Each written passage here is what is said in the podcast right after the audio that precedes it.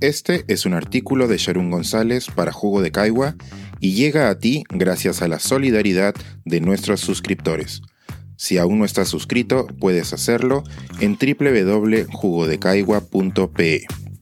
Me enfermé y no de COVID. ¿Puede la discriminación afectar nuestra salud? Me enfermé casi tres semanas después de la segunda vuelta electoral. Por algunos días me sentí bastante mal y luego tuve que disculparme por mi ausencia con la gente con la que trabajo. Los dos hechos, mi enfermedad y la segunda vuelta, aparentemente desvinculados, tomaron otra forma cuando una compañera de trabajo brasileña me dijo, Descansa, por favor. Además de todo, Perú ha vivido la tensión de las elecciones. ¿Y qué tensión? El proceso electoral se ha hecho eterno y 25 días después de emitir nuestros votos, seguimos en vilo. Me enfermé cuando pensé que me había rendido. Me enfermé cuando pensé que ya no me importaba nada cuando se hicieran oficiales los resultados. Es posible que el proceso electoral, la segunda vuelta, los alegatos de fraude, la polarización, las mentiras, la prensa y otros espantos enfermen a alguien? Creo que el grueso de peruanas y peruanos respondería hoy afirmativamente a esa pregunta. Sin embargo, hay algo que no está en esa lista, aunque es lo que me ha tenido más al borde del colapso toda esta campaña, y es el mismo motivo que me tenía nerviosa al momento del boca de urna del 6 de junio. Una posible victoria del racismo flagrante. En medio de la desgracia, del desborde racista, ha sido reconfortante que diversos líderes de opinión fueran contundentes al reconocer su manifestación. Llegamos al punto en que no solo las poblaciones históricamente racializadas como negras e indias alzaran la voz sobre el racismo rampante. Me parece eso un buen avance. Al mismo tiempo, la violencia ha sido tan escandalosa y despiadada que las reacciones aún son proporcionalmente insuficientes. El racismo peruano necesitaría más que un presidente indígena para deshacer sus siglos de arrastre. Mientras hacía oídos sordos al consejo de mi compañera sobre el descanso necesario, imaginé la posibilidad de que el racismo electoral me haya enfermado. Podría ser que mis náuseas no fueran más que mi cuerpo tratando de expulsar la violencia pasiva de la que he sido sujeto durante estos meses. Sé muy bien que esta vez las expresiones de odio eran depositadas en un grupo al cual no pertenezco, entre comillas, o en el cual no estoy clasificada.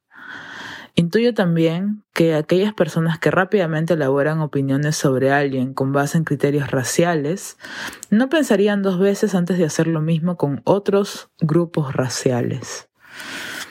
Entonces cambió mi pregunta. ¿Es posible que el racismo nos enferme? Resulta que sí, y hay evidencia al respecto. Aseverar que el racismo tiene un impacto en la salud de las personas discriminadas racialmente es complicado.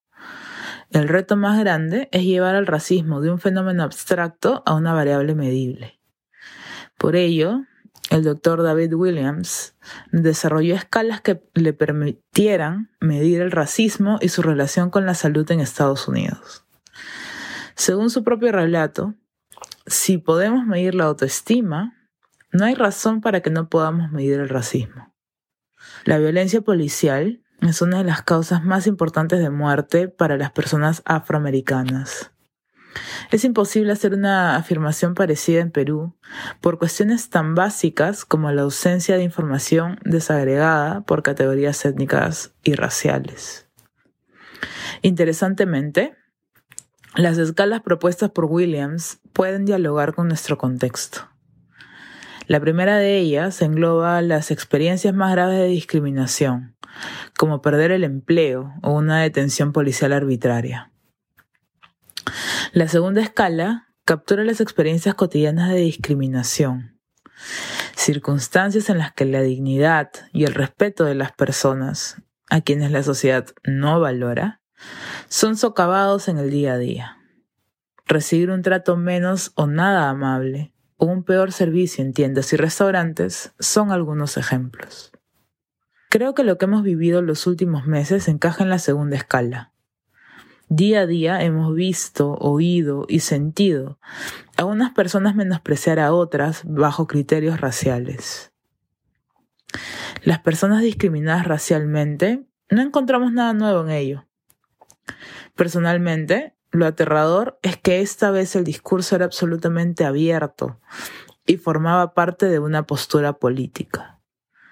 Una postura política que tenía 50% de posibilidades de ser gobierno.